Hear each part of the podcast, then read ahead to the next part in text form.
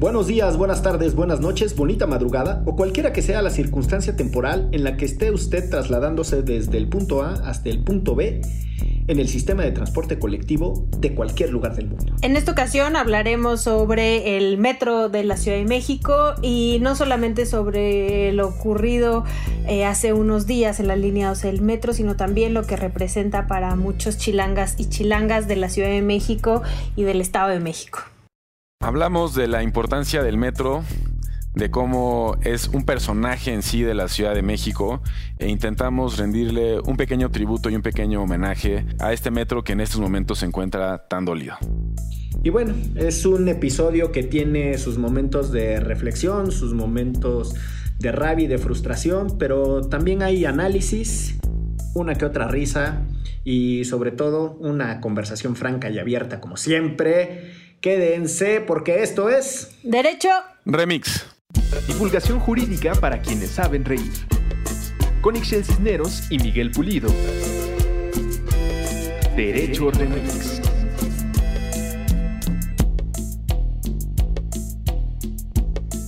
Bienvenidas y bienvenidos a una emisión más de Derecho Regil. El único podcast que les pone la energía.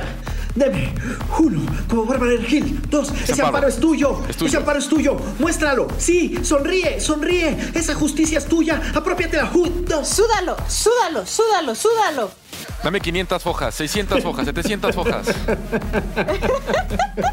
Échame otro argumento. Échame uno más. Échame una causa de pedir. Un agravio. Más párrafos largos, más comas sin sentido. Sobre esdrújulas, sobre esdrújulas. sobre esdrújulas. Así, este es Derecho Regil, el único podcast que le permite ejercitar su músculo jurídico. Citar autores muertos que no sirven para nada y que sabrá Dios de qué hablaban, pero los abogados los traen a estos contextos totalmente fuera de foco. Esa es una práctica también muy bonita y muy repetida. Muy repetida, perdón. Disculpen la falta de dicción. Esta cosa aeróbica me dejó agitado, ¿eh? Es que, muchacho, nuestra condición.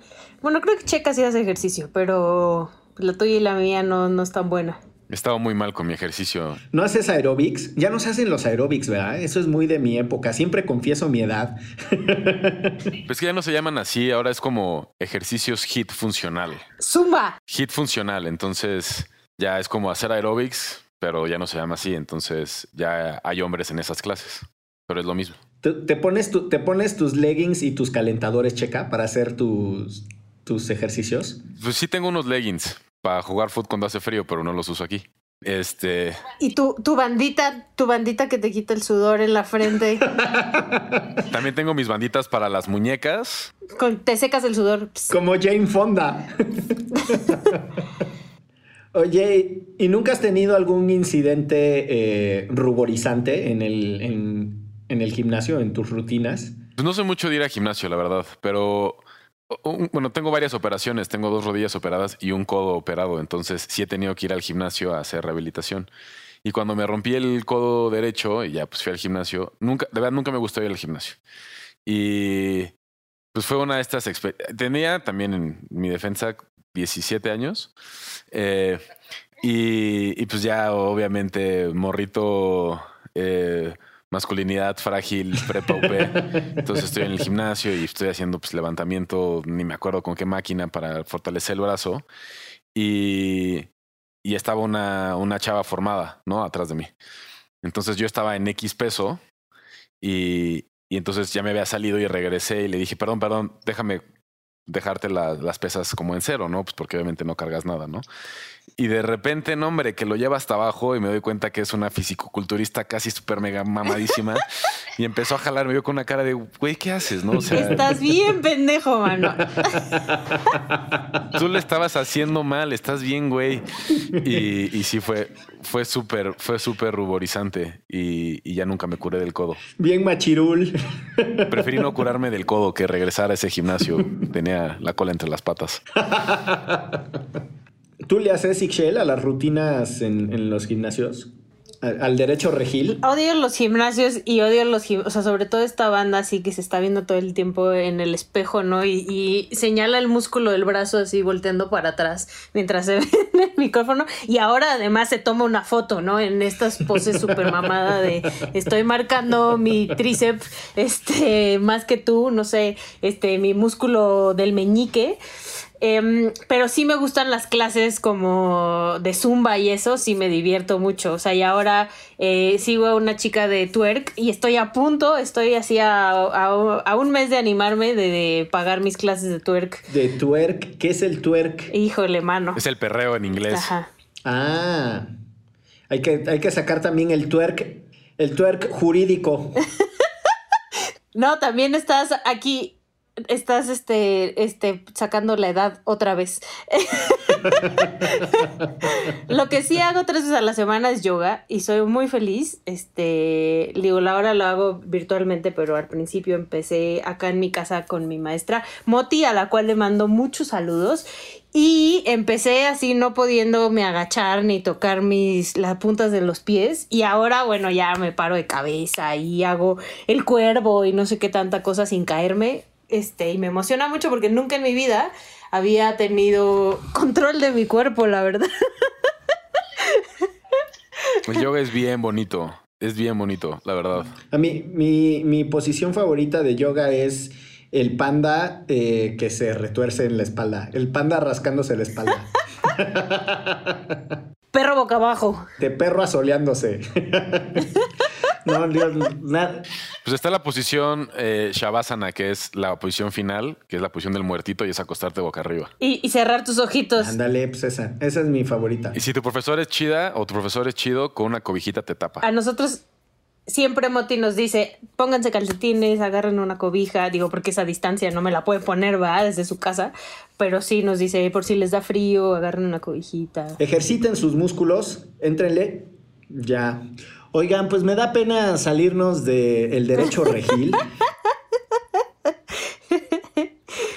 Me da, me da mucha pena eh, ser el quitarrisas, como se dice popularmente, pero la H Producción, en seguimiento a muchas de las discusiones que están sucediendo en redes por obvias razones, nos ha pedido atender el tema de lo que sucedió con el metro en la Ciudad de México.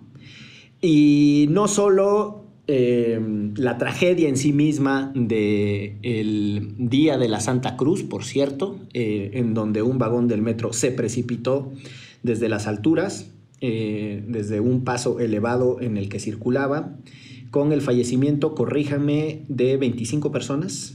25 personas y más de 60 heridos. Sí, 25 personas fallecidas y más de 60 heridos.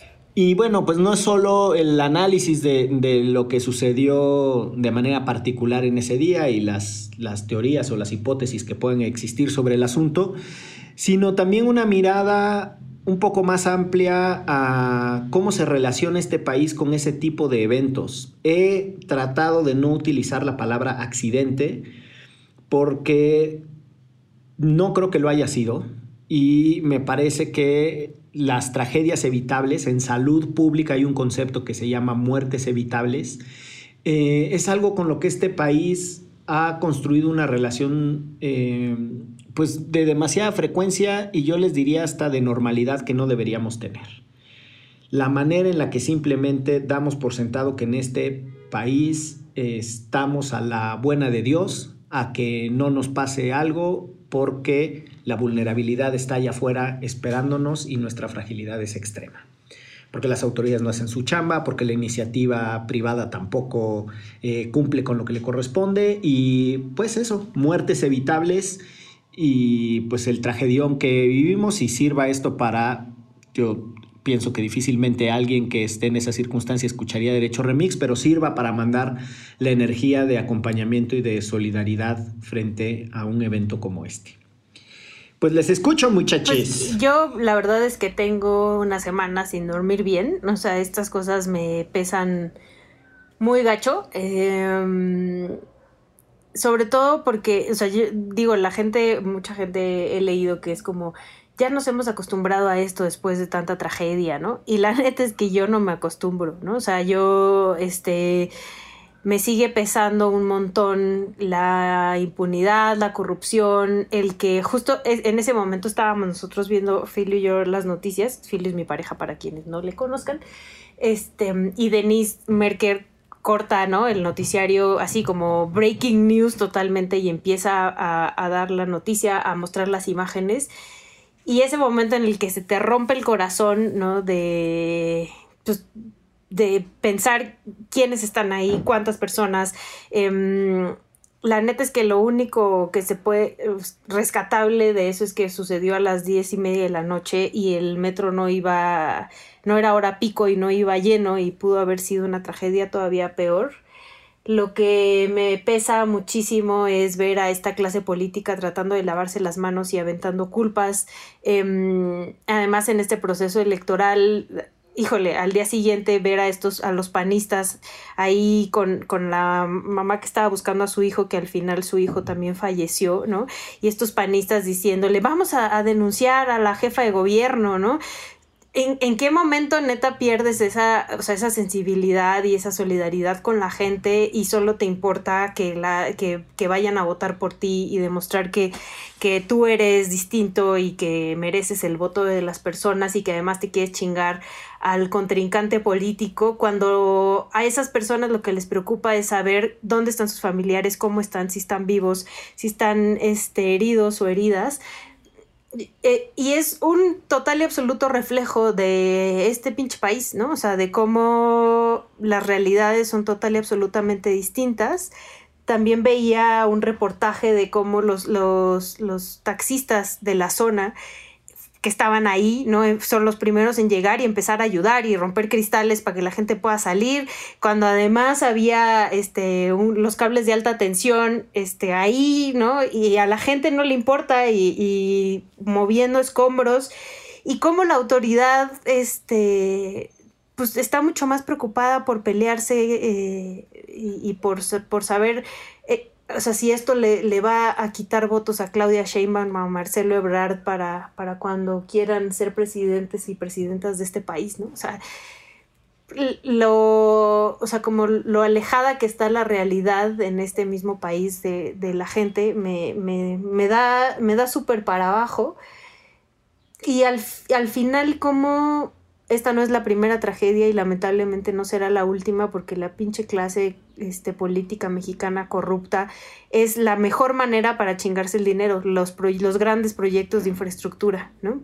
Em, ya sucedió y ha sucedido en otras ocasiones y lo peor es que no hay, no hay justicia, ¿no? O sea, a tantos años, 49 niños muertos en la guardería ABC y, ¿no?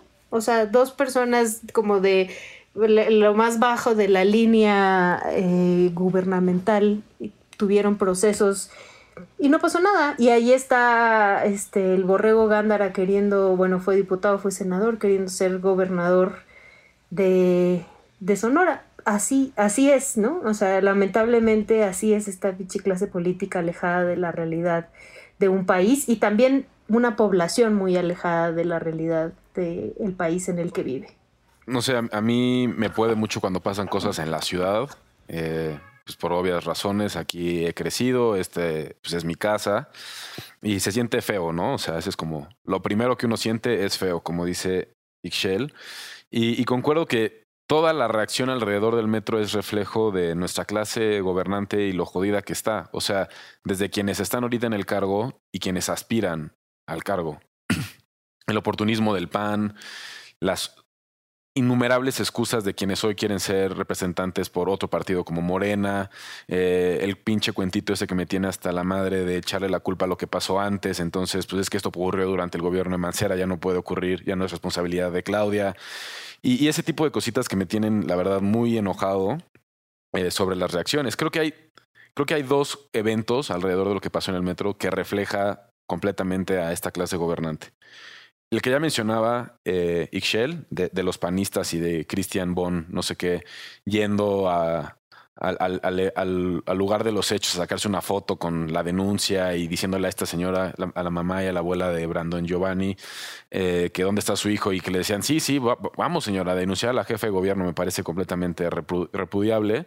Y también el otro es Andrés Layuz, el secretario de Movilidad de la Ciudad de México, llegando al lugar de los hechos y no siendo identificado por ninguno de los policías que están ahí. O sea, llega el secretario de Movilidad de la Ciudad de México, el responsable de toda la infraestructura eh, de, movilidad de, la ciudad, que es enorme, y ningún policía lo ubica. Y es una desesperación la de Andrés queriendo decirle, es que yo soy el secretario. Y el policía le dice, carnal, vete, vete a la fila, aquí no hay nada que hacer y se quiere meter y no lo dejan. Para mí eso refleja esta completa descoordinación. Y lo que más molesta también es ya hablaremos y entraremos después de este desahogo sobre la línea 12 y lo que ha sido la línea 12, pero que el hecho pues ocurre en una de las zonas de la ciudad que es de las zonas pues, más vulnerables, más empobrecidas, más alejadas del centro, donde pues, la línea 12 representaba conectar a estas personas, a millones de personas con lugares céntricas de la, de la ciudad, donde muchas de ellas trabajan. Y que esto ocurra aquí es solamente reflejo de cómo la negligencia en la infraestructura ocurre en esas zonas. O sea, en la Benito Juárez, que es donde yo vivo, llevan meses repavimentando con concreto hidráulico la calle de Providencia. La calle Providencia no estaba mal y la quieren repavimentar con concreto hidráulico y está bien. Es parte de estas cosas que hacen los gobiernos cuando tocan elecciones, repavimentan, limpian la ciclovía, etcétera. ¿En qué lugares? En lugares donde hay mayor afluencia económica, en donde se puede decir, miren, aquí lo hicimos, eh, y, y destruyen toda una calle que no está en malas condiciones para poner obra en concreto hidráulico para que sea más bonito. Las denuncias por las columnas eh, que tenían desperfectos producto de los sismos y otro tipo de desatenciones en el mantenimiento están ahí desde antes de esta semana, pero nadie las va a voltear a ver. Porque la afluencia del electorado, el interés, la foto va a ser en la calle que tiene jacarandas, que está cerca del parque de Tlacoquemeca, en la delegación bonita que es la Benito Juárez, donde hay otro tipo de condiciones sociales. Y eso también es un reflejo de esta clase gobernante que le vale madres. Y entonces todo este uso de la austeridad republicana al final, pues termina siendo en detrimento de las clases sociales que más lo resienten cuando la maldita consigna del gobierno era que eran primero los pobres y no está siendo así. Entonces, es negligencia gubernamental, la negligencia de Claudia de no llevar a cabo lo que Mancera no solucionó y la negligencia de Mancera por no solucionar la corrupción de la línea 12 que se señalaba desde 2012. Todo está conectado en rabia eran tragedias que pudieron haber sido evitadas. No son accidentes, como dice Miguel, los accidentes. Decir accidente limita la responsabilidad o, quita la responsabilidad del enunciado. Y veamos qué va a pasar con la investigación. Tengo muy poca esperanza respecto a eso y pues la verdad solamente estoy muy enojado como podrán notarlo. Es entendible y creo que es una sensación eh, generalizada entre la población, entre la ciudadanía, de manera muy particular entre las víctimas, como bien decía Ixchel, eh, que además vienen acumulando un montón de, tragedias. Déjenme conectar dos argumentos de los que ustedes han puesto sobre la mesa. Eh, quienes son muy jóvenes y no tienen referentes históricos porque no los vivieron de, de otras tragedias en este país, eh, hubo una explosión en, San Juanico, en el Estado de México, hubo en los 80s, hubo una explosión en, Guadalajara en los 90s, eh, hubo una tragedia espantosa con eh, jovencitos en una discoteca en el News Divine. es súper común los accidentes en los mercados pirotécnicos, normalmente en torno a las fechas decembrinas, eh, suelen morir cientos de, personas en la suma de todos estos, suelen, no suelen, mueren cientos de personas en la historia nacional si sumamos todos estos incidentes, con muy pocos responsables o con muy pocas personas que asuman lo que toca. Yo sé que estoy diciendo un lugar común porque es lo que uno más escucha en las conversaciones privadas y es lo que más se dice en, las redes sociales. Otra vez, todo parece indicar que vamos a otra historia de impunidad, donde difícilmente vamos a ver a alguien que asuma la responsabilidad clara y directa de lo que está sucediendo y que las investigaciones pues arrojarán explicaciones en las que de saque ya creemos muy poco. Vamos, lo, doy por, por sentado. Pero hay otra dimensión de la impunidad en todas estas cosas que es la incapacidad del Estado para reaccionar de manera efectiva frente a estos eventos. Ha sucedido en los sismos, ¿no? Ha sucedido en todos los incidentes que les decía y es un poco lo que entiendo que tratas de sintetizar con la anécdota de Andrés Layú tratando de entrar y que la policía no lo reconoce, ¿no? O sea, no hay un código para que el secretario de movilidad pueda llegar o una identificación que saque, no tiene que estar peleando con un policía. ¿Qué instrucción se le da a los policías, no? O sea, si llegan cierto perfil de autoridades, ustedes los tienen que dejar pasar. Y esa, esa falta de coordinación no es anecdótica solamente, me parece que es muy, muy em, demostrativa de cómo funcionan las autoridades cuando tienen que atender las necesidades de las víctimas en circunstancias como estas. Y yo creo que esa otra dimensión de la impunidad eh, también le hemos hablado poco. No, de verdad, no me quiero poner hipertécnico, pero costó mucho que este país distinguiera una cosa que se llaman las responsabilidades administrativas de las responsabilidades patrimoniales.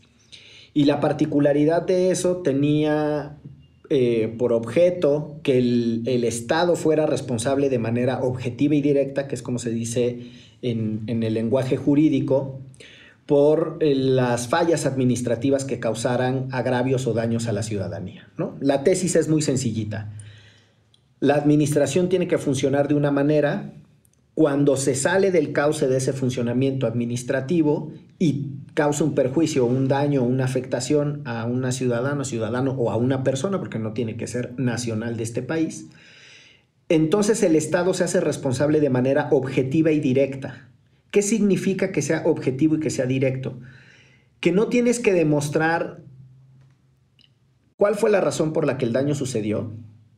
El Estado es responsable porque debió haber funcionado bien y que no necesitas, además, que la persona que haya sido responsable atienda lo que afectó o lo que dañó. El Estado tiene que sanarlo. ¿no? Es una tesis de daño que permite tener eh, medidas de reparación. Hace casi 20 años que desarrollamos ese marco jurídico y sigue siendo un desastre. Este país en 20 años no ha logrado desarrollar instrumentos adecuados para asumir su responsabilidad objetiva y directa. Entonces, pues sintetizo mi idea en, en cosas muy básicas. No hay una mirada política de buena manera de lo que significan las responsabilidades. La señora directora del metro ha tenido tres accidentes, dos de ellos eh, con personas muertas y sigue sin renunciar.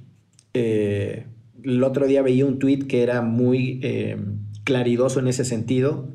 A la directora del CONAPRED le pidieron la renuncia por invitar a Chumel Torres a un foro.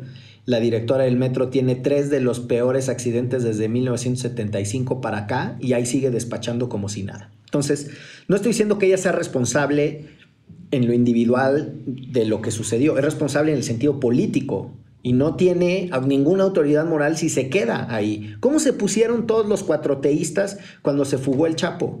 Renuncien, no sé qué. ¿Cómo se pusieron cuando el socavón? Renuncien, no sé cuál. Y ahorita dejen de sacar raja política. Pues es que está cabrón porque nadie asume responsabilidades. No, y hasta que haya una investigación, ¿no? Que era lo que también decía Sparks en su momento, ¿no? O sea, yo no voy a renunciar hasta que no haya una investigación. Nada más que de eso ya no se acuerdan, que Andrés Manuel gritaba que lo corran. No, pues decía que era síntoma de la corrupción. Y con el caso Ayotzinapa también, dejen la investigación, no sé qué.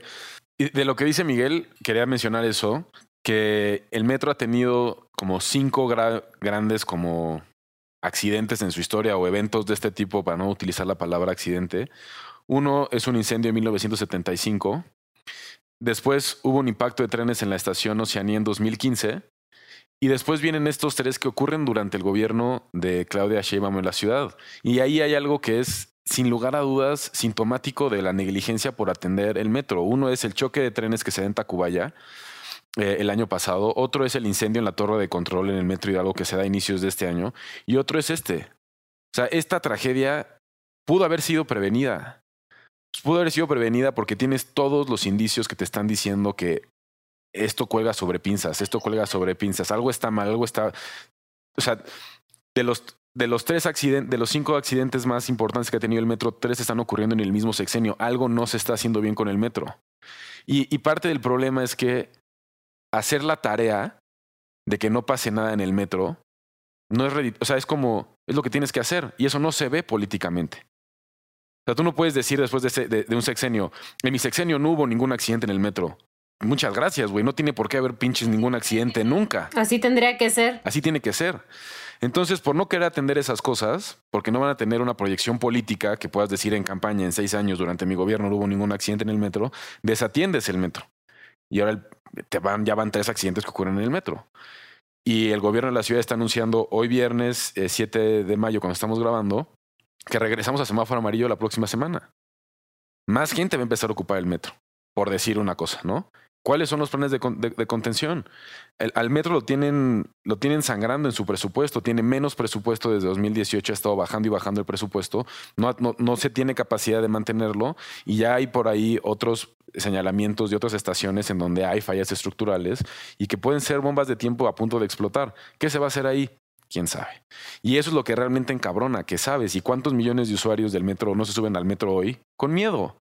Y eso es horrible, o sea, es al final el transporte público más utilizado aquí en, en, la Ciudad de México, ¿no? El que moviliza a más personas de un punto al otro, en su gran mayoría personas trabajadoras justo a sus puntos de trabajo.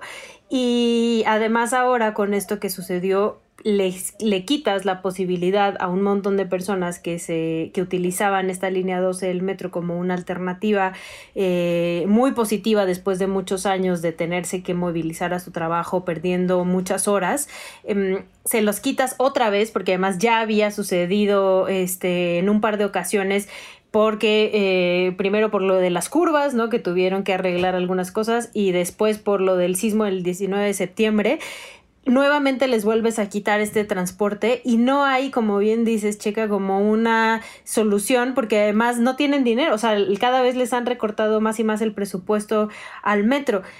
Yo honestamente, em, yo he sido usuaria del metro uh, muchísimo, ¿no? Para mí eh, la verdad es que es el transporte público favorito. Yo utilizo la, la línea verde y la línea rosa yo siendo usuaria, yo sí pensé mil veces, esto va a colapsar en algún punto, ¿no? O sea, en algún momento, en la mañana, o sea, en las mañanas yendo a trabajar en, en Metro Valderas, eh, cuando haces el transbordo y que tardan horas en llegar y que hay muchísima gente y que luego van muy lento y que luego se quemó una llanta y que luego de repente se te apaga la luz. O sea, todas esas cosas sí lo piensas, o sea, esto tú como usuario sin tener una mínima de capacidad de ingeniera y de, control del metro, te das cuenta que, que, hay ahí una crisis y una crisis muy grande, ¿no? Que además que no es suficiente para toda la cantidad de usuarios y usuarias que utilizamos el metro o sea, no puedo creer que la autoridad no se dé cuenta de eso, simplemente está haciendo misa, ¿no? Y está dejando pasar, em, no le está invirtiendo, o sea, aunque digan en el, que en el sexenio de, de Claudia Sheinbaum y además justo con el secretario Andrés Layú, que le están apostando por este móvil por otro tipo de transportes y movilizarse y la ciclovía y el, el, el metrobús que ahora va por Cuauhtémoc, ¿no? Pero este gran sistema, que es el metro, lo están dejando perder, ¿no? Y, y es sumamente peligroso porque lo usa muchísima población de esta ciudad y del Estado de México. Es la única manera que tiene para movilizarse. Y ahorita además ya les truncaron este, a todas las personas que venían de Tláhuac, eh, ya les truncaron, pues por lo menos veía un reportaje ayer de una señora que hacía una hora su trabajo y ahora otra vez hace tres, ¿no? Y así.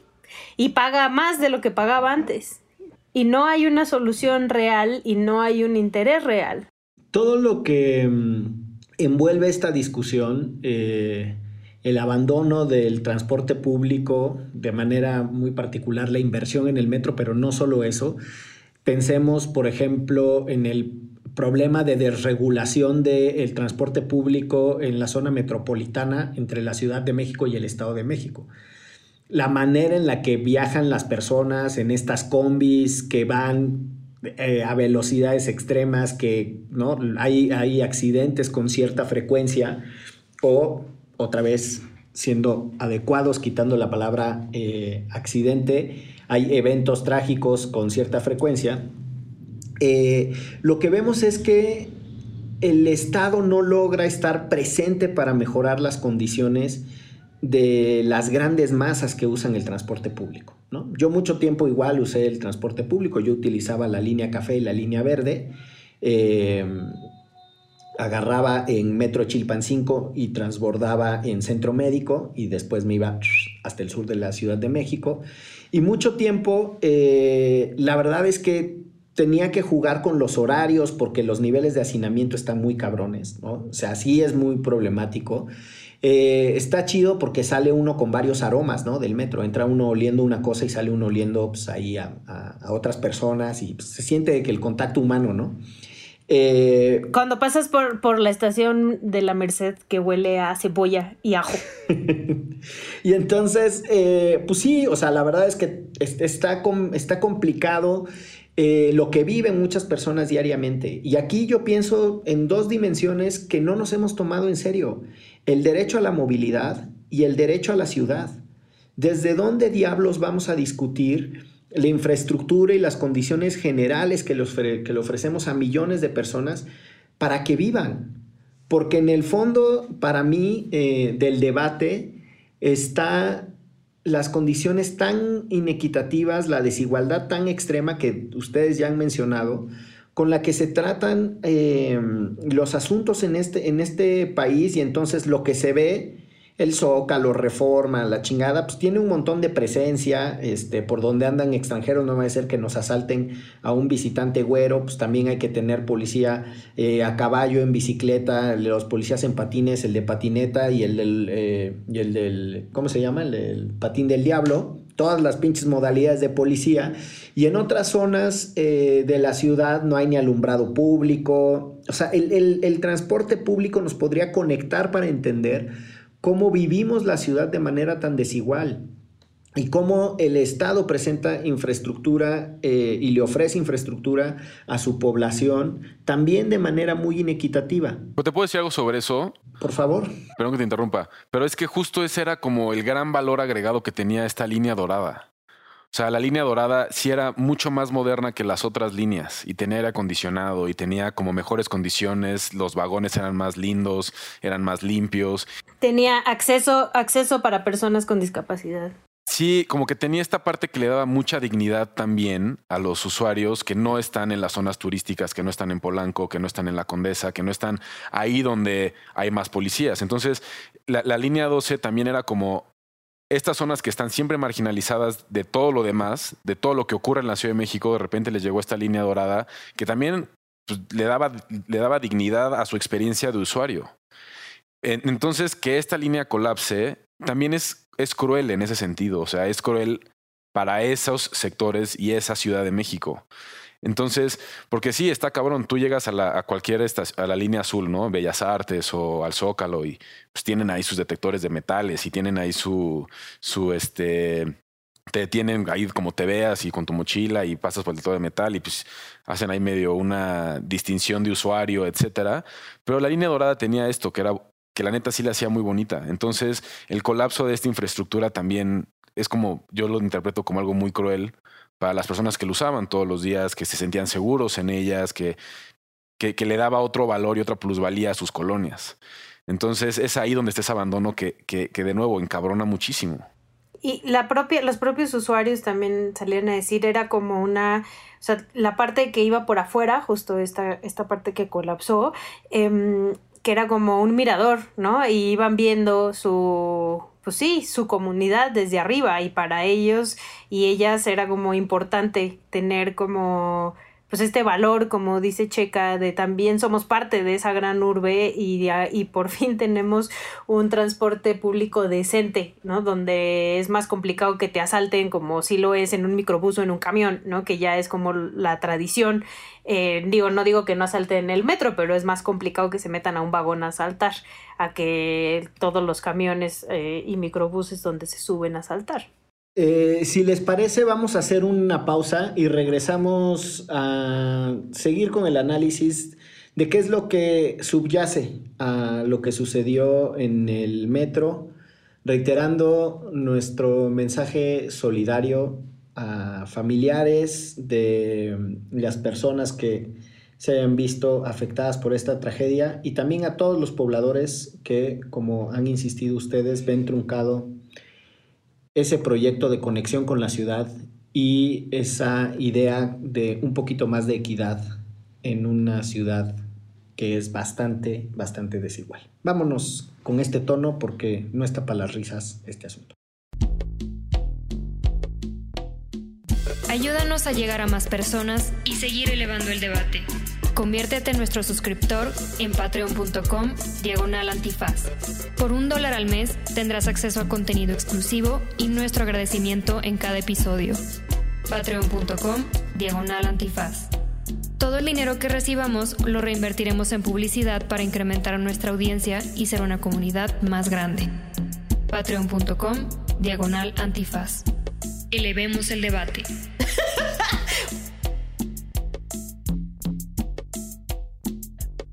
Pues, eh, queridos y queridas escuchas de Derecho Remix, regresamos para seguir analizando, platicando y desahogándonos un poco de lo que ocurrió en la semana con el desplome de un tramo de la línea 12 del metro. Eh, hemos estado platicando eh, de la negligencia de las autoridades, de la corrupción alrededor de la línea 12, eh, de las fallas que ya tenía desde antes y que se venían señalando desde su misma construcción. Y, nos quedamos como hablando como el valor que también tenía y tiene el metro eh, para la Ciudad de México, que al final pues son como las venas de la ciudad, de la Ciudad de México. Entonces, pues no sé, les quería este, escuchar o que siguiéramos platicando en esta tónica.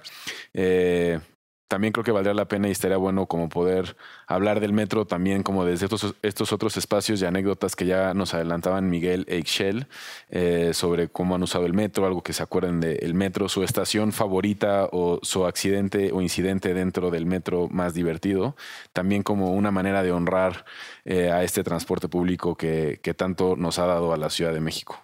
Y yo creo que mi momento más divertido y además súper bonito, en este momento lo veo todavía como más bonito, fue cuando fui con mi papá a vender el, el machete este, en los vagones del Merto. El Machete era un periódico que editaba y publicaba mi papá y el CLETA, la organización a la que pertenecía. Y él alguna vez, em, no recuerdo ni por qué, me invitó a que lo acompañara a vender el periódico. Y como bien saben, bueno, sí lo saben, porque ya lo he platicado varias veces acá, mi papá era como este gran personaje que eh, de todo hacía una fiesta y una obra de teatro. Entonces, este, pues eso, nos fuimos eh, eh, como pues, toda la línea verde vendiendo el periódico y cuando vendía mi papá se vendía mucho porque pues, le hace muy bien al, al, al merolico este, y al gran vendedor. Em, y, y a mí sí me trae muchísimas anécdotas. O sea, para nosotros, el, el, mi abuela vivía en el norte, este, en el Metro Deportivo 18 de marzo, y yo aprendí desde muy chica a moverme en el metro de la Ciudad de México, porque además es una zona muy complicada de la salida de Indios Verdes. Entonces a mí sí me trae muchísimas anécdotas y muchas cosas padres de cómo cuando era chiquita eh, justo en el metro La Raza, iba con mi mamá y no es cierto, no iba con mamá, iba con Maruca. Y se me quedó la lonchera afuera, entonces las puertas me cerraron en las manos y, la lonchera iba por afuera. Y yo gritaba, mi lonchera, mi lonchera, y tenía como cinco años hasta que jalaron la palanquita y pude sacar mi lonchera que iba volando entre estaciones. Y no solté la lonchera, voló una estación completa, este, mi lonchera por afuera y mis manos por adentro. Entonces yo sí, yo, yo sí lo considero no solo uno de los, de los medios de transporte más rápidos y más este, efectivos, no sé si eficientes, pero sí, este, para movilizarme a todas estas zonas. Yo siempre he vivido en el sur de la ciudad, odio manejar en esta ciudad. Entonces, para mí, el subirme al metro con un librito y un cafecito, este, para ir a la universidad o para ir a casa de mi abuela, me ha significado como una diferencia total. Los apretujones, los sudorones, todo eso también lo he vivido, pero vale la pena, eh, o por lo menos yo creo que vale la pena eh, para tener esta movilidad, la cual nos merecemos todos los chilangos de la Ciudad de México y del Estado de México. No, porque además eso, ¿no? Tiene una onda de conectar a la ciudad con su periferia, no en el sentido despectivo de la periferia, sino con lo que abraza a la Ciudad de México desde el Estado de México. Yo les quiero contar cosas muy muy tontas sobre mi relación con el metro. Una es que eh, unas vacaciones de Semana Santa me subí al metro con mi eh, mochila llena de, ya saben, el sleeping. Iba feliz porque íbamos a acampar a la playa en Veracruz. Yo iba a la estación del metro con el propósito de ir a la eh, estación, a la famosísima Tapo, y de la Tapo ya agarraría mi autobús a Orizaba, Veracruz. Y cuando eh, estaba formadito y cuando me iba a sacar la cartera para pagar el boleto eh, en el ADO, nada, que no traía cartera, iluso, iluso, ya me habían, ya me habían sacado y tenía un pequeño corte, me habían hecho como con un cúter eh, me habían cortado la bolsa y me habían sacado la cartera por abajo. A mi mamá también le hicieron eso en la bolsa. La cartera va siempre por delante. Sí, son bien tremendísimos. Y otra cosa que es, nada, pues de esas, de esas peripecias familiares singulares o de un dato estrictamente anecdótico. Mi papá trabajó muchos años en una empresa que se llama Transportación Marítima Mexicana. Y entre las cosas que hizo es que navegaba del puerto de Rotterdam al puerto de Veracruz. Y en 1968, si mal no estoy, porque dice mi papá que estaba coincidente con el tema de los Juegos Olímpicos, fueron a Rotterdam por los vagones del metro. Así es que mi padre viajó de aquel puerto hasta acá para los vagones del metro. El metro debe ser por ahí del 69-70, debe ser su inauguración. Sí, es del 69. Está la placa ahí en la glorieta de insurgentes. Sí, así es que en la línea 1, mi padre trajo los vagones del metro. O sea, no él, ¿no? Él es ingeniero mecánico naval, él nomás venía en el barco. No crean que los andaba cargando. sí, los cargaba al hombro. Exacto. No, pues échenme tres vagones aquí en el lomo, estoy bien mamuco. no, y la última cosa que les quería compartir es, es un dato coctelero de la importancia de los mapas de, los metros. Eh, si ustedes le prestan atención, el mapa del metro eh, es, un, es contracultural en el sentido de que no es una representación ni proporcional, ni gráfica, ni ubicada en el sentido de norte, sur, oriente, poniente de la realidad de la superficie. Los mapas del metro tienen relaciones equidistantes entre estaciones, aunque las estaciones en realidad tengan mucha diferencia, unas sean más cortas y otras sean más largas. Eh, no es, no, no, no, guarda correlación el mapa del metro con lo que está sucediendo arriba, ¿no? O con lo que eh, propiamente es el trazo de la ciudad. Y eso se lo debemos a un fulanito eh, de nombre Harry Beck, que trabajaba en el metro de Londres y que entendió que la gente cuando viajaba en el metro no quería saber en dónde estaba en la ciudad, quería saber cómo llegar más fácil de una estación a otra.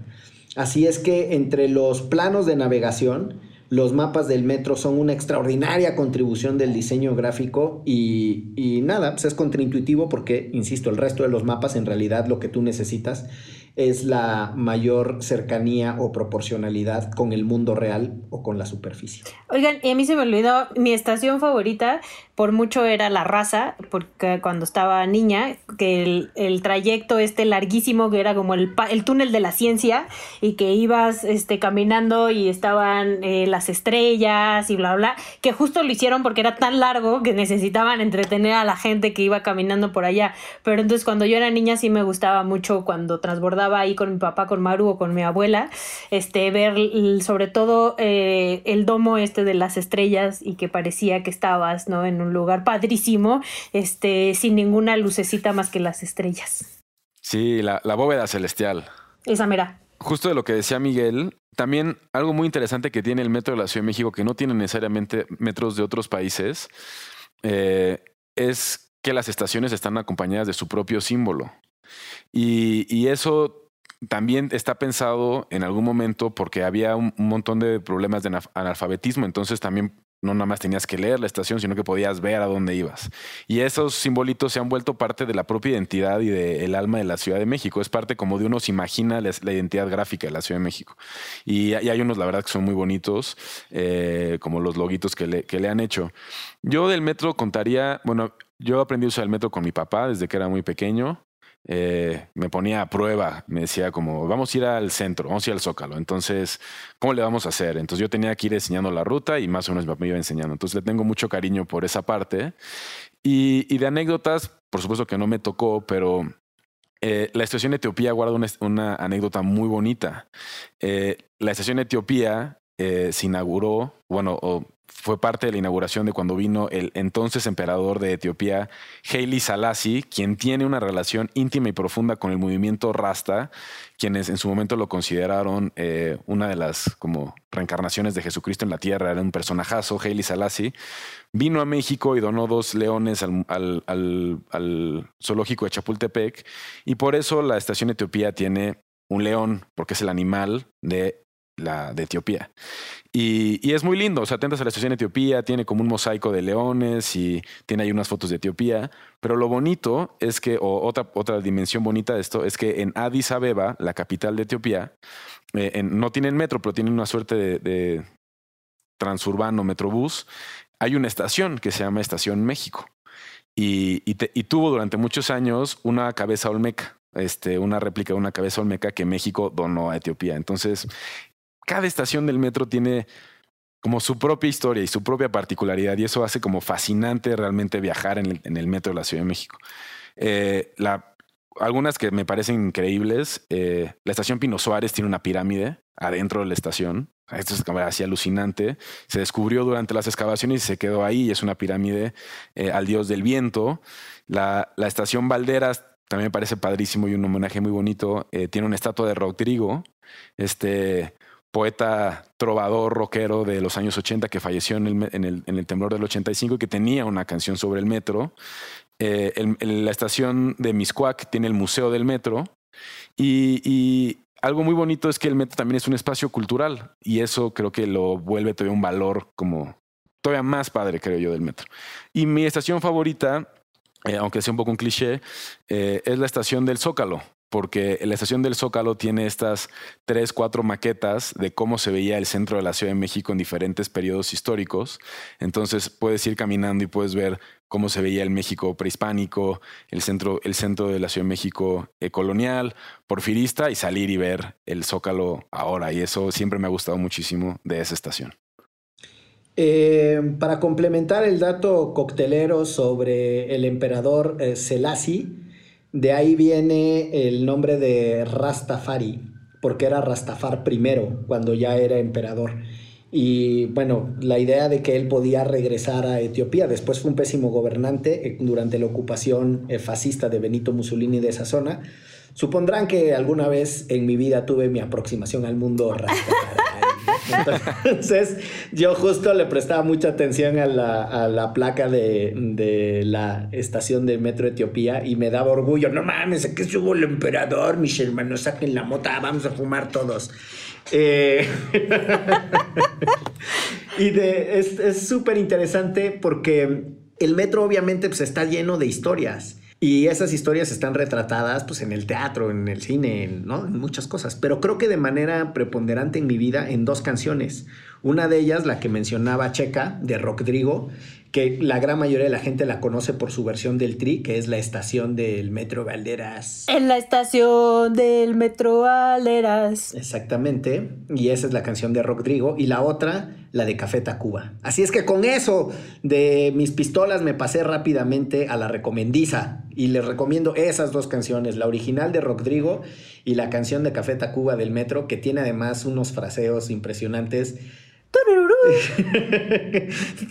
Cuando dice ya tengo cutters y encendedores y un montón de mugres que ni quería comprar. Es genial, es genial. Y que no lo dejan salir, ¿no? Es que vio el amor de su vida y no puede salir porque está llenísimo el metro. Exacto, es una gran canción. Pues, ¿qué recomiendan, muchachos, para despedirnos? Híjole, yo les recomiendo que si ven en el metro, son usuarios o usuarias del metro, el periódico El Machete, cómprenlo. Es el periódico revolucionario de la izquierda mexicana desde muchísimos años atrás y es una visión distinta seguramente a la que muchos de nosotras y nosotros vemos de cómo vemos el mundo. Digo, ya no lo edita mi papá ni lo escribe mi papá, pero hay muchas personas valiosas que lo siguen haciendo y lo siguen vendiendo y además colaboran este no solo a la lucha de este país, sino también a que, a que los, los que venden el machete tengan dinerito para llevar a sus casas. Yo les recomiendo que vayan al Museo del Metro en la estación Miscuac. Eh, tienen lindas exposiciones sobre la historia del metro, sobre la imagen, el diseño gráfico y la imagen de- del metro.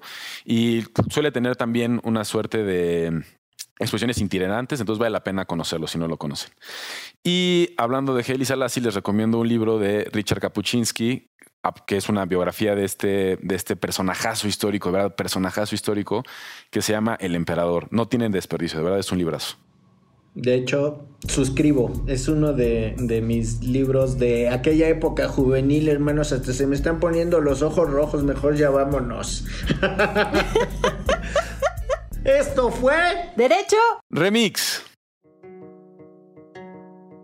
Este episodio está dedicado a la memoria de las 26 personas fallecidas el 3 de mayo de 2021 en la estación del Metro Olivos. Liliana López García. Sergio Valentín Rodríguez Salcedo. Miguel Ángel Espinosa Flores.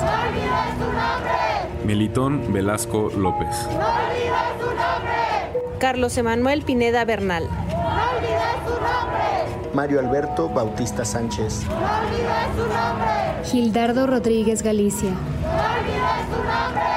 José Luis Hernández Martínez. Santos Reyes Pérez. Cristian López Santiago. Nancy Lezama Salgado. Ismael Salazar Juárez. Imer del Águila Pineda. Miguel Ángel Vázquez Castellano. Araceli Linares Chiques. René Jorge García Méndez. Alejandro Mendoza Vega. Jesús Baños García. Evaristo Lucas Santiago. Y de Alfonso Barrios Castañeda.